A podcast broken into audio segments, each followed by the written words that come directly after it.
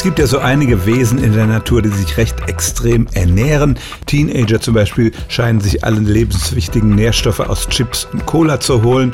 Eskimos und Inuit ernähren sich fast ausschließlich von Fleisch und Vampire trinken ausschließlich Blut. Nein, ich meine jetzt nicht die Wesen, die an Halloween herumlaufen, sondern die Fledermäuse.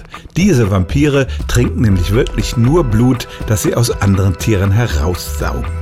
Blut ist kein sehr nährstoffreicher Stoff. Es besteht zum allergrößten Teil aus Wasser und der Rest ist vor allem Protein, also Eiweiß. Kohlenhydrate, die wir für die schnelle Energie brauchen, sind kaum da drin und auch an Vitaminen ist der rote Stoff nicht besonders reich.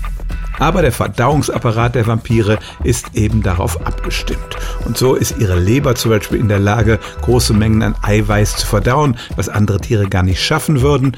Der Körper nutzt die wenigen Kohlenhydrate optimal aus und Forscher vermuten, dass im Magen der Vampire auch noch Bakterien hausen, die gefährliche Erreger abtöten, die sich ja im Blut der Beutetiere befinden könnten. Also die Verdauungssysteme von Mensch und Tier sind erstaunlich anpassungsfähig und das geht so weit, dass Vampirfledermäuse sich tatsächlich allein von Blut ernähren können.